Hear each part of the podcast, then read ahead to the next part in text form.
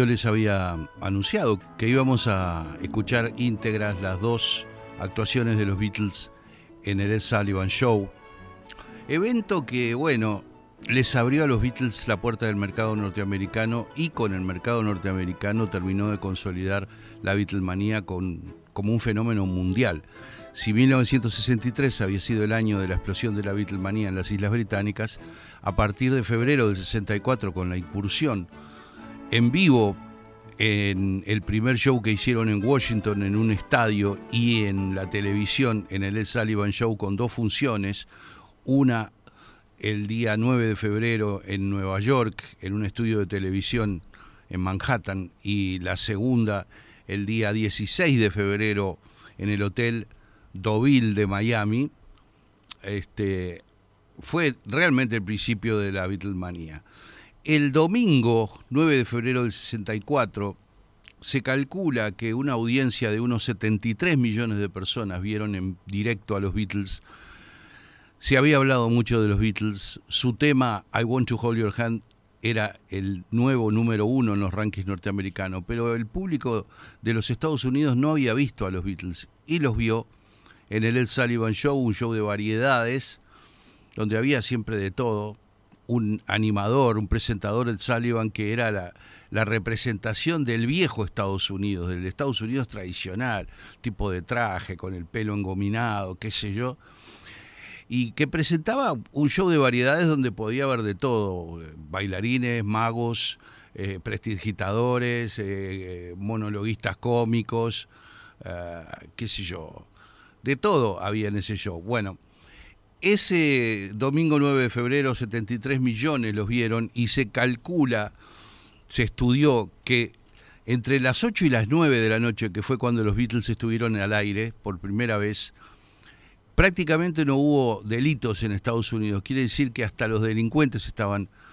fascinados ahí con la, la, la novedad de esa banda que venía de Inglaterra y que en el fondo era una banda que le devolvía su música a Estados Unidos, porque los Beatles tenían una gran tradición de música norteamericana, como es innegable.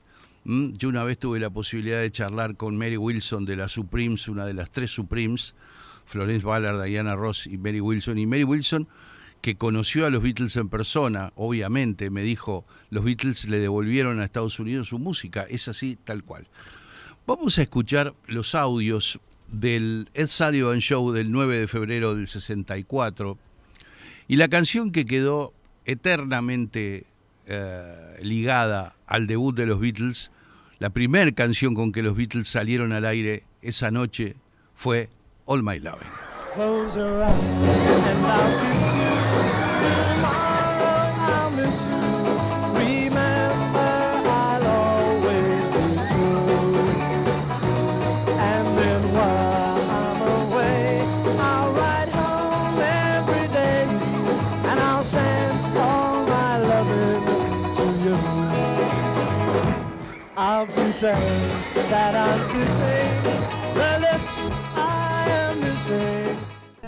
Bueno, teníamos allí un, fragmentito entonces del, del, All My Loving original, tal como el público norteamericano vio a los Beatles. ¿Cómo siguió el, el show inicial de los Beatles? Siguió con There Was You.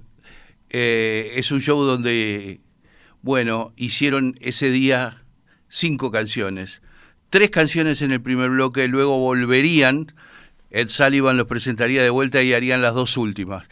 La segunda, como yo les digo, obviamente es este tema que perteneció a la banda sonora de una película musical llamada The Music Man, protagonizada por Robert Preston, un gran film musical muy innovador en su momento, y se ve que a Paul McCartney le había gustado una de las melodías de The Music Man, porque la había escuchado cantada por Peggy Lee, una, una, grande del jazz. Aquí están entonces los Beatles en el Sullivan Show con Till There Was You.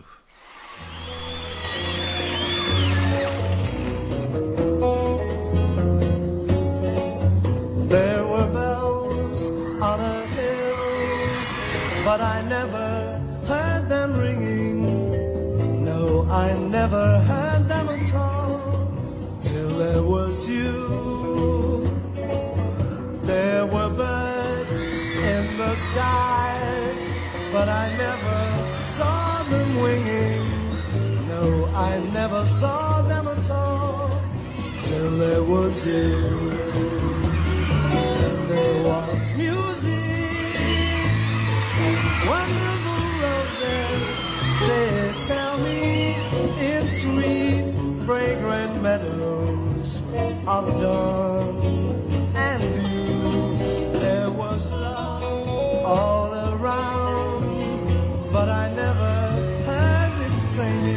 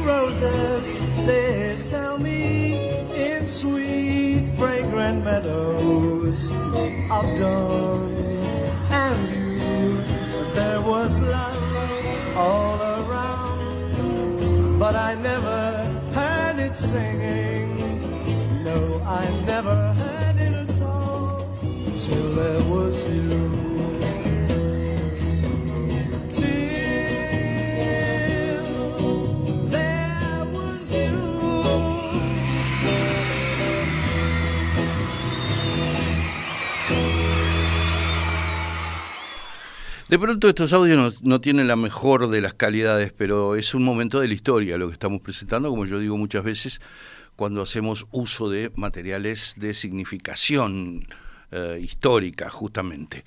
Bueno, eh, ¿cómo termina el primer bloque que hicieron los Beatles en el Sullivan Show? Eh, la tercera canción elegida fue She Loves You. Hay que decir que, como cosa pintoresca, los Beatles este, fueron grabados en el Sullivan Show delante de un público de unas 500 personas por allí, o 700 personas, 700 personas por allí.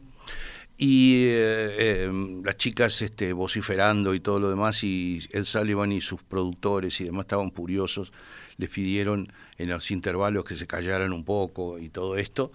Y bueno, eh, había habido un ensayo, un ensayo unas horas antes, porque esto fue a las 8 de la noche, y el ensayo no había estado presente, un ensayo de cámaras, los cuatro Beatles parados allí, las cámaras moviéndose. Este, en ese ensayo, eh, Neil Aspinall, el, uno de los road managers, junto con Mal Evans, eternos amigos de los Beatles y bueno, integrante de la, la barra original de Liverpool, Neil Aspinall había ocupado en el ensayo el lugar de George Harrison, que se encontraba fuertemente engripado. Este, después, cuando llegó el momento de tocar de noche, bueno, George hizo de tripas corazón y apareció en escena y tocó y cantó y lo que sea, pero este en el ensayo fue sustituido por Neil Aspinall.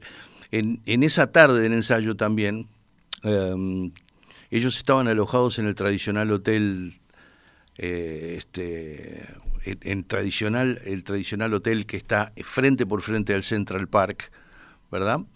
Entonces, este hicieron una sesión de fotos en un laguito que hay ahí enfrente al hotel. Yo estuve ahí este, y lo, vi el lugar. Y hay como unas especies de, de, piedras grandes, enormes ahí, y se pararon encima de esas piedras en el laguito que está frente por frente al Hotel Plaza, que era donde estaban alojados. Y también en la sesión de fotografías no estaba George, o sea que los Beatles fueron fotografiados por la prensa americana frente al Hotel Plaza en una especie de de integración en trío de, de, John Paul y Ringo. Faltaba George ahí también. Bueno, cerrando el primer bloque en el Sullivan, hicieron She.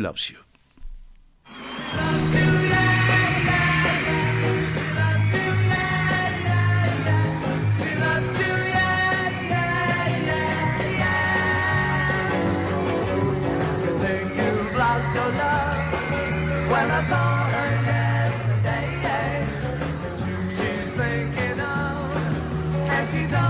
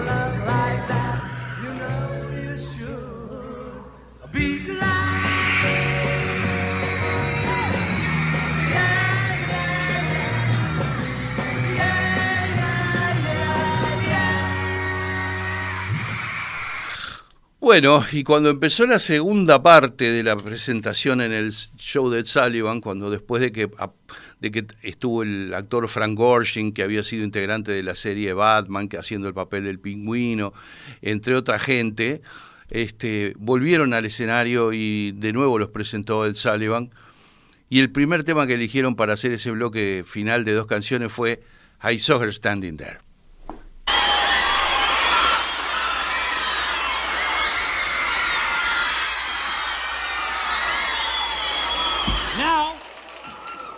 You promised. Now, those first three songs, those first three songs were dedicated to Johnny Carson, Randy Parr, and Earl Wilson. Now, in introducing the Beatles again, may I point out that they'll be on our show, as I told our audience, for the next two Sundays. Next Sunday from Deauville Hotel in the Miami Beach show starring Hollywood's exciting Mitzi Gaynor. So, ladies and gentlemen, once again.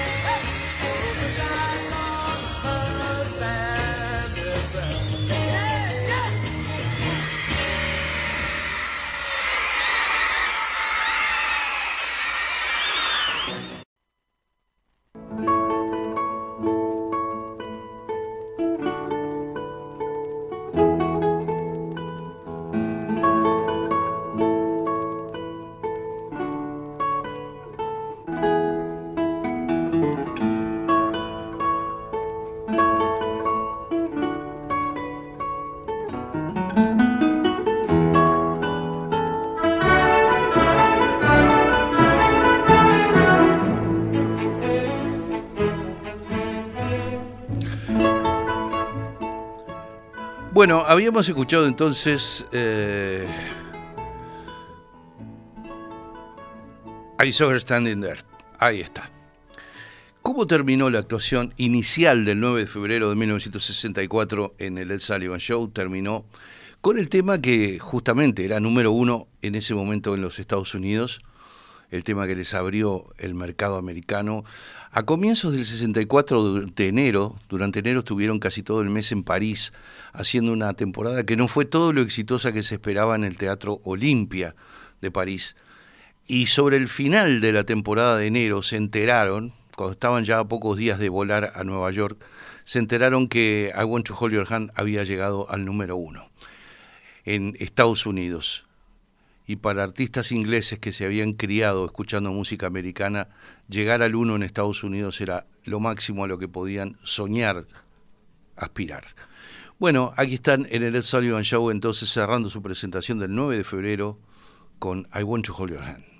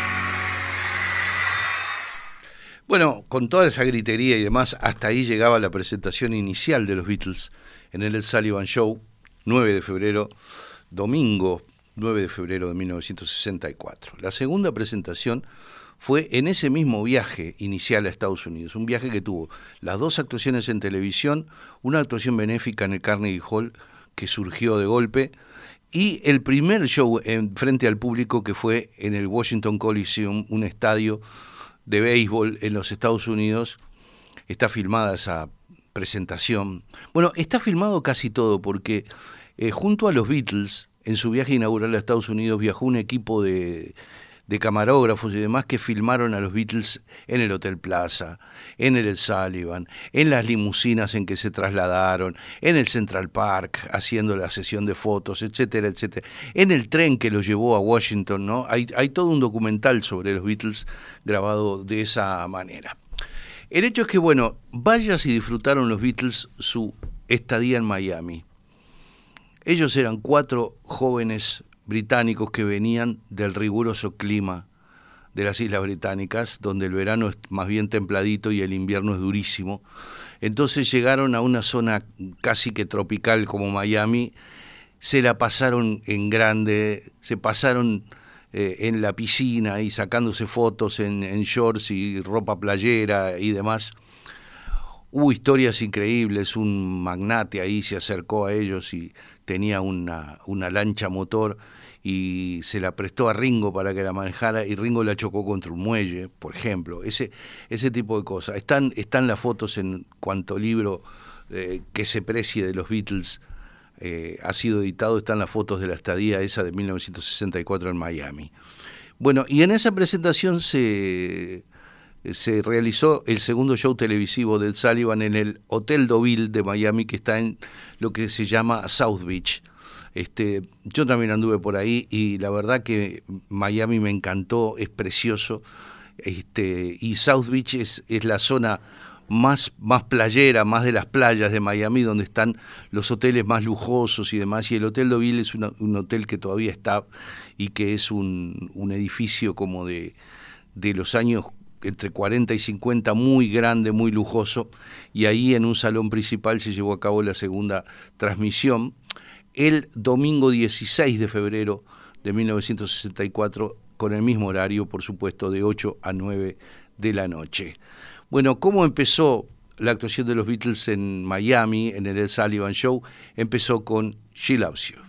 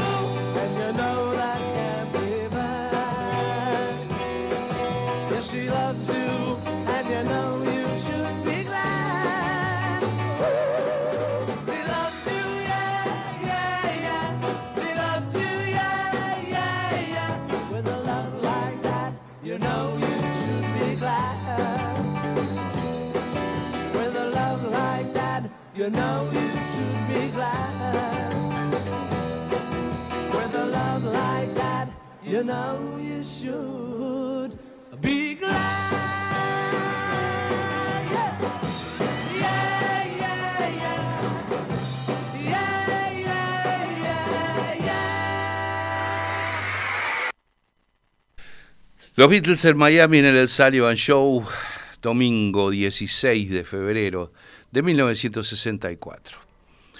Y decidieron obviamente repetir algunas de las canciones de Nueva York del día 9 de febrero y cantar otras que no habían estado en el show original, como es el caso de This Boy. Alguna vez Paul McCartney dijo, bueno, This Boy es un monstruo. Lo definió así a la, a la canción This Boy, a monster, dijo ¿Por qué un monstruo? Porque es una canción que está, es una balada edificada en base a la eficacia de la armonía de tres partes de John Paul y George, las tres voces armonizando, haciendo notas diferentes cada uno de ellos y generando una especie de acorde continuo, es muy especial. Y la parte solista que hace Lennon con la furia habitual de la voz de John. Así que es algo bien especial. Aquí está la versión en vivo del 16 de febrero del 64 en Miami de This Boy.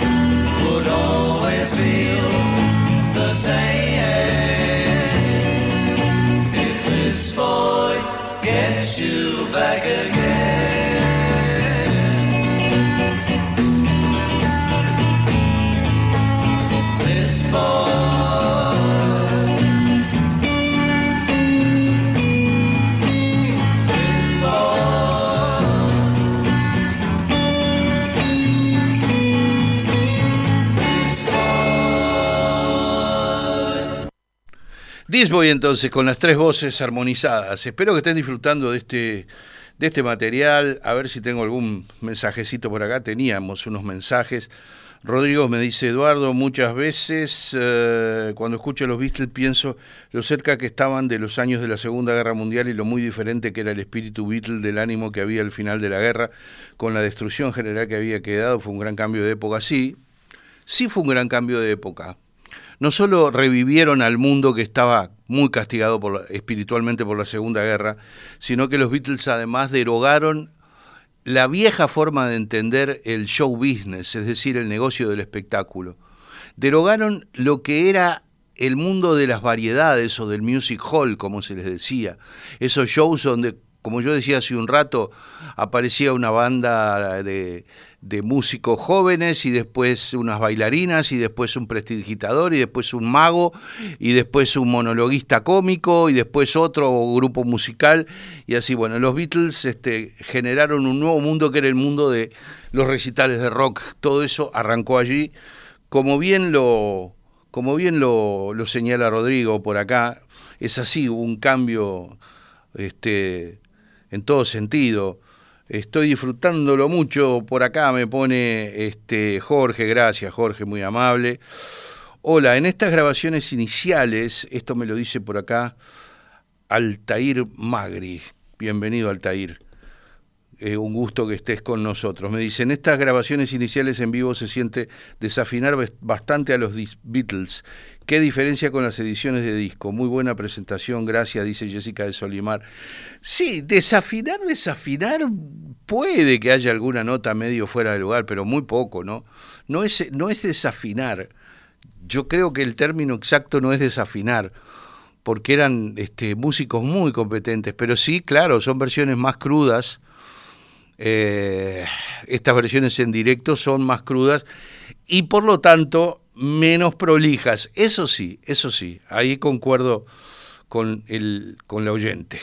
Bueno, seguimos entonces con la segunda presentación en el Hotel Deauville de, de Miami y luego de This Boy. Repitieron el tema con el que iniciaron el show del 9 de febrero en Nueva York. Aquí está la segunda versión de All My Lovin'. Close your eyes and.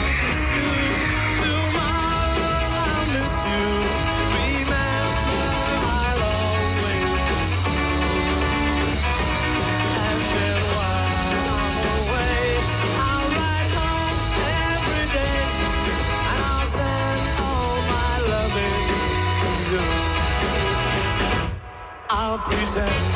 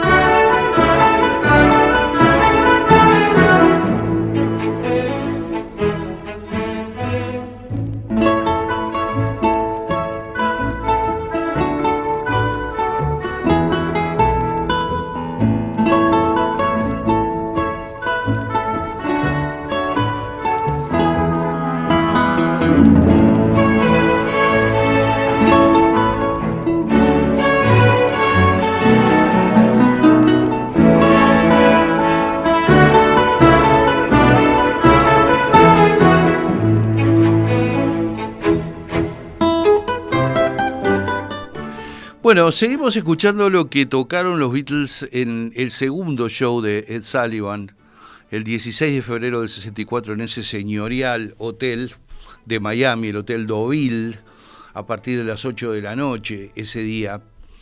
Eh, habían arrancado entonces, como yo les decía, con uh, She Love You, This Boy, All My Loving, y siguieron en un último bloque con tres, tres canciones más eh, una de ellas, como no podía ser de otra manera, digo porque era un número muy fuerte en vivo, sonaba muy bien en vivo y no podían dejarlo afuera, y me refiero al tema que abre su primer álbum, el álbum Please Please Me.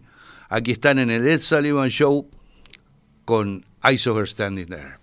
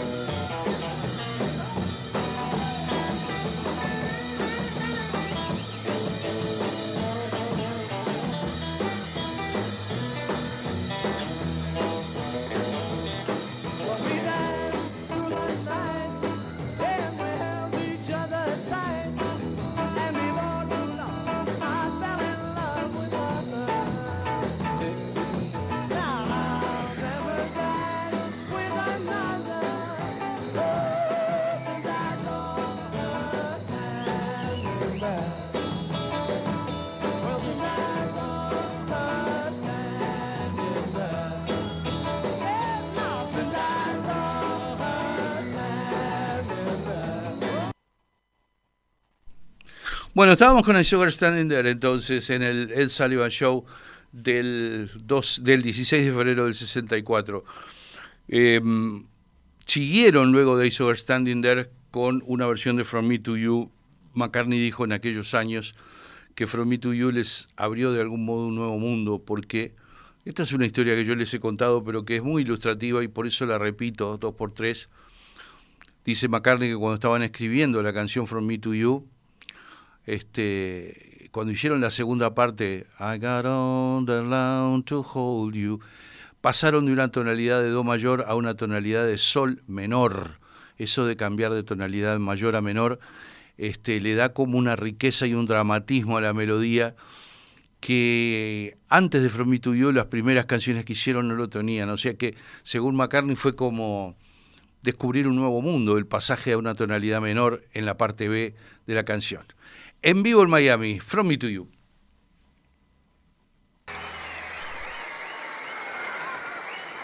Thank you.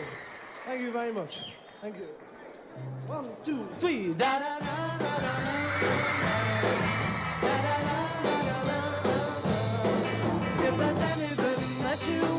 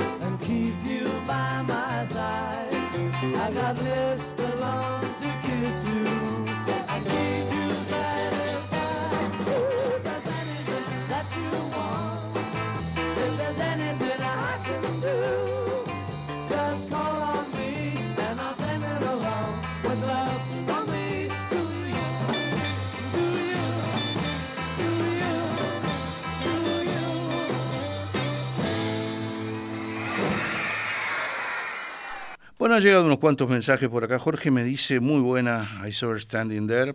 Me alegro que le guste. Eh, después tengo por acá, ¿qué más? Eh, a ver, a ver, a ver. Me dice John, estaba calando. Esto me lo dice Nelson. Bueno, es su opinión.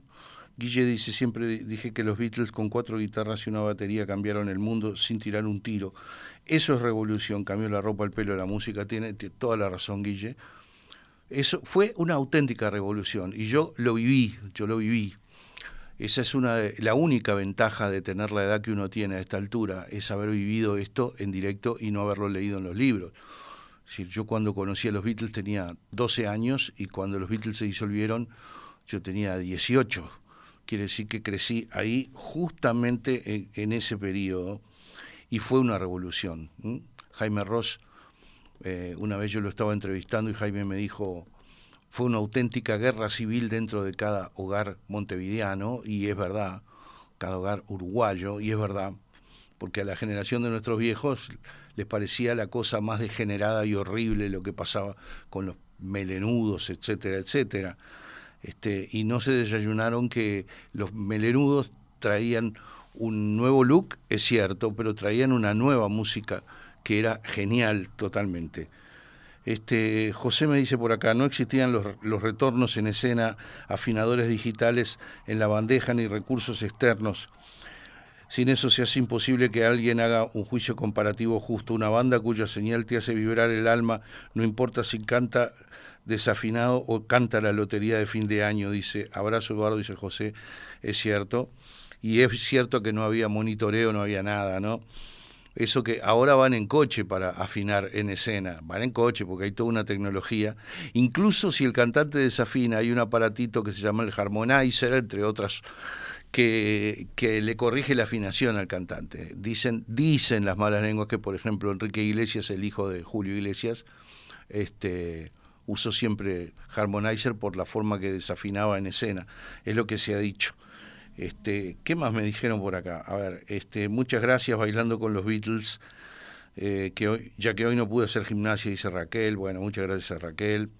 Daniel dice acá en el Río de la Plata, más precisamente en Argentina, hubo un programa largo y sabatino de variedades emulando al Dead Sullivan, sábados circulares de Nicolás Pipo Mancera. Es cierto, programa ómnibus, como se le decía.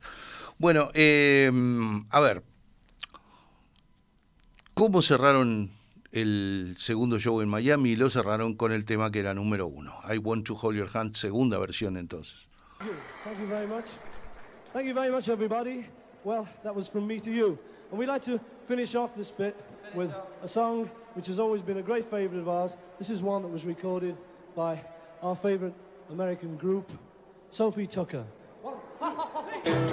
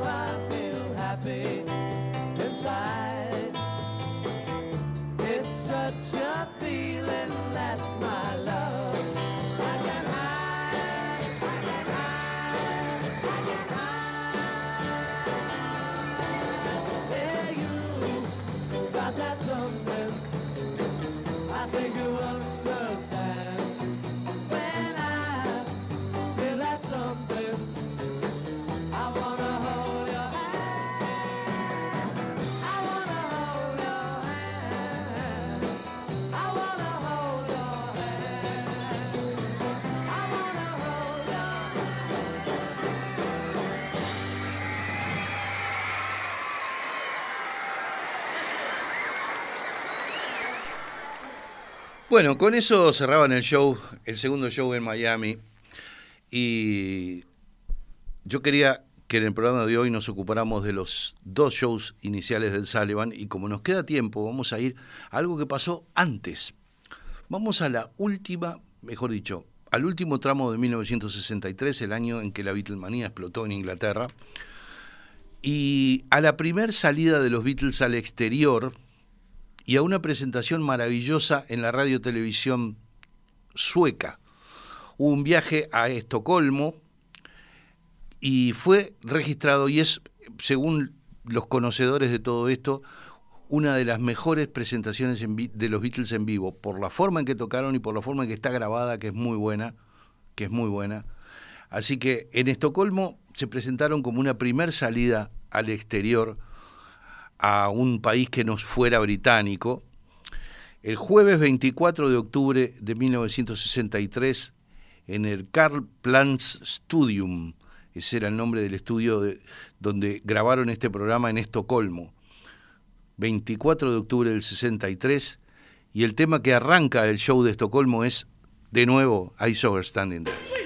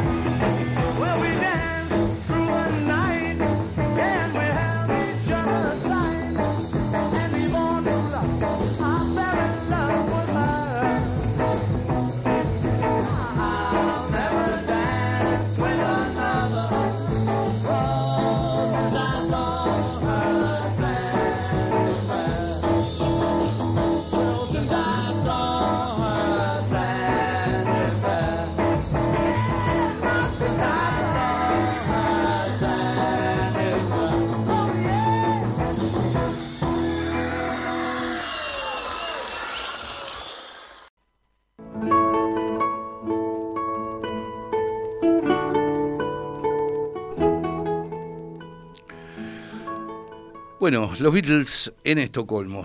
Este cuarto bloque, último bloque de hoy de nuestro tiempo de Beatles, lo vamos a ocupar en escuchar cuatro momentos más y juntándolo con I Saw Standing There que escuchábamos recién, vamos a terminar oyendo cinco canciones de las siete que cantaron ese día en Estocolmo. Ese día fue el 24 de octubre de 1963 y el show de Estocolmo lo seguimos escuchando con From Me to You.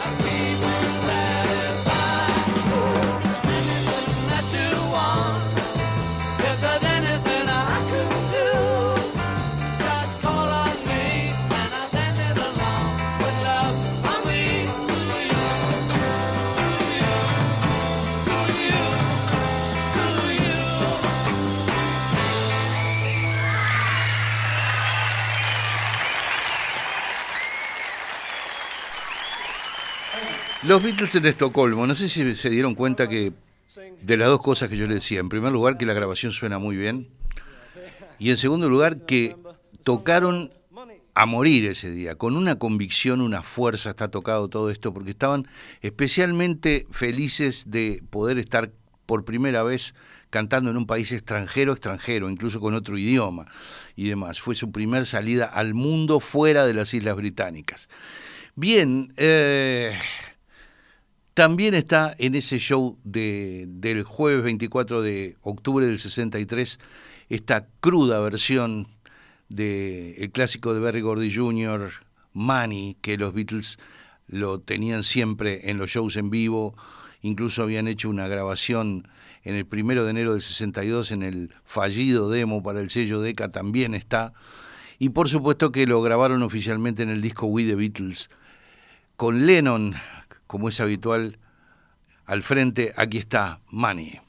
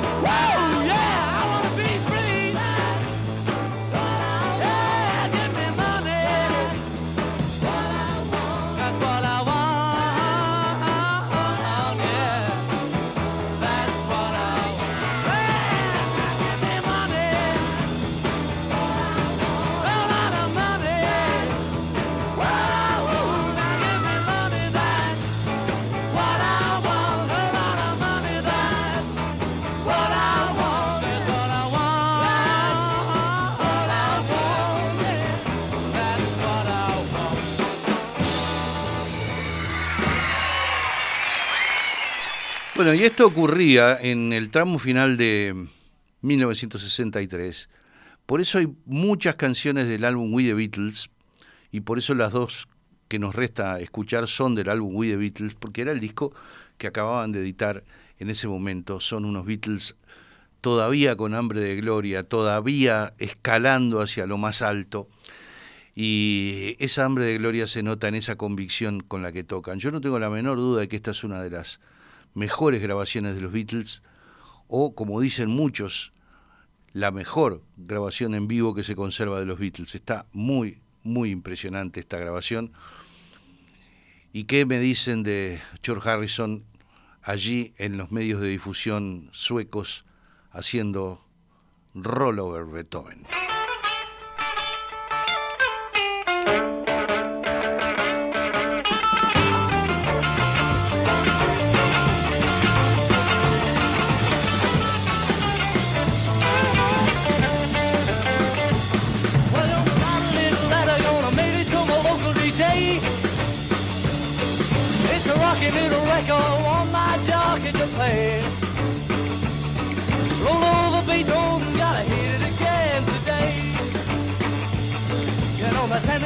cries in the jukebox for the blues.